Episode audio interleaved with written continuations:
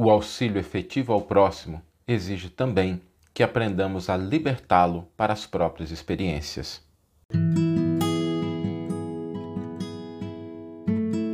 Você está ouvindo o podcast O Evangelho por Emmanuel, um podcast dedicado à interpretação e ao estudo da Boa Nova de Jesus através da contribuição do benfeitor Emmanuel. Hoje nós vamos refletir sobre uma dimensão do auxílio, do gesto de ajudar, que merece a nossa atenção porque ela torna efetiva a nossa atitude de auxílio. Auxiliar é um gesto necessário. A gente sempre fala sobre isso, o Evangelho nos convida. Só que, quando a gente vai auxiliar o próximo, existe uma dimensão do auxílio que a gente precisa se lembrar dela todas as vezes que a gente se coloca numa posição de contribuir com o próximo.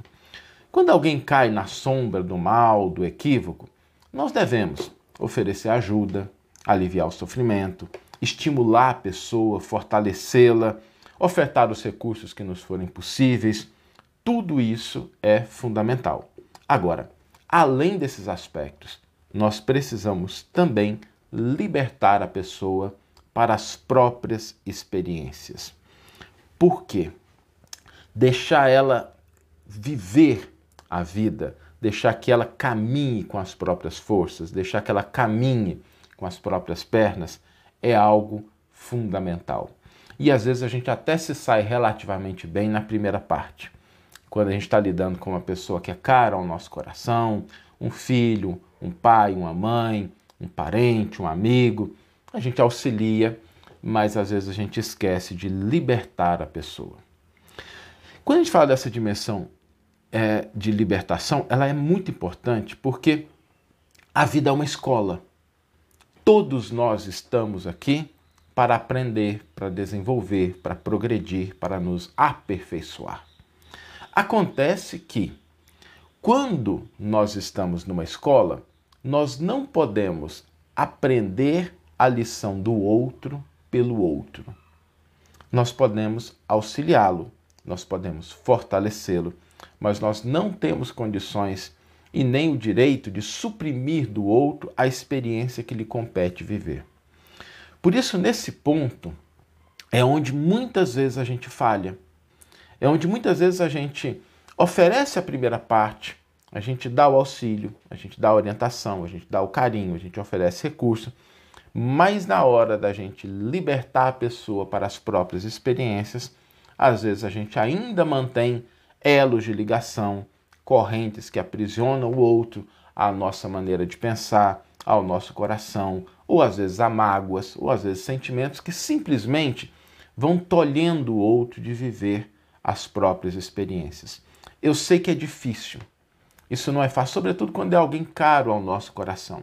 Um filho, por exemplo, um parente, um amigo, alguém que faça parte do nosso convívio. A gente auxilia e a gente fica ali, né, de cima. A gente quer que a pessoa faça a coisa certa, a gente quer que a pessoa é, haja da maneira que a gente entende como sendo a mais correta, mas a gente precisa ter a humildade de entender que os caminhos do outro devem ser trilhados pelo outro. Essa dimensão do auxílio ela é muito importante porque ela nos liberta e liberta o outro para vivenciar as próprias, as próprias experiências. No Evangelho existe um exemplo muito bonito disso. Jesus tinha um grande amigo, Lázaro, que ficou acometido de uma doença muito grave e foi considerado morto. Foi inclusive atado e passou por todos os rituais de sepulcro daquela época. E Jesus ficou sabendo daquela situação e ele se emocionou. Ele se emocionou, diz que o Evangelho, inclusive, registra que Jesus chorou. E ele vai ao encontro do amigo. Chegando lá, ele pede para que o túmulo seja aberto, ele cura o seu amigo, mas é curiosa a fala do Cristo, porque Jesus não fala assim: desata Lázaro, traz ele aqui para eu dar um abraço, deixa eu ver como é que ele tá, tal. Não, ele diz assim: desatai-o e deixai-o ir. Porque é preciso que a gente ame até esse ponto de libertar o outro para as próprias experiências.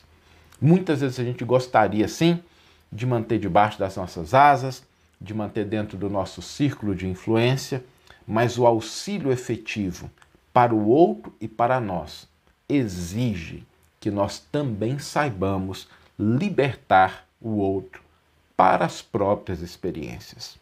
Não é simples. Às vezes isso exige um grau de desprendimento, de confiança, de humildade muito maiores do que simplesmente a gente oferecer o nosso carinho, a nossa orientação, nossa palavra de estímulo, os recursos que nos são possíveis, mas o auxílio efetivo, completo, total, ele exige que nós também saibamos libertar o outro para as próprias experiências. Vamos ler agora a íntegra do versículo e do comentário que inspiraram a nossa reflexão de hoje.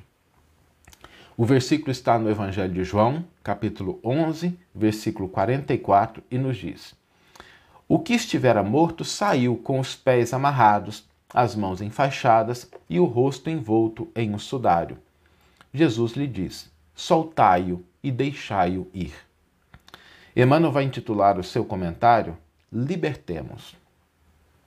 É importante pensar que Jesus não apenas arrancou Lázaro à sombra do túmulo, trazendo-o de volta à vida, pede para que ele seja restituído à liberdade.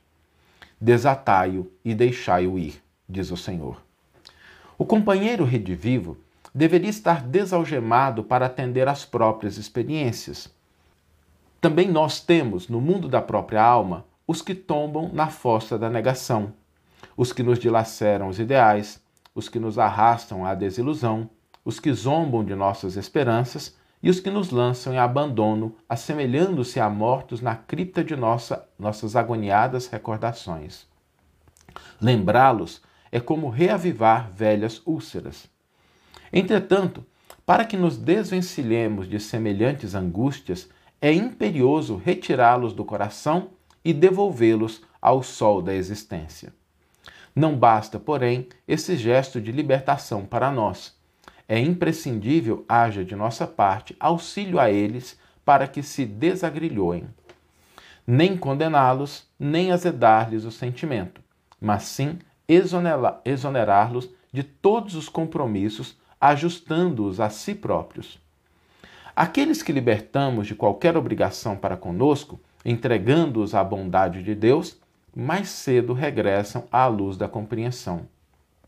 Se alguém assim caiu na morte do mal diante de ti, ajuda-o a refazer-se para o bem.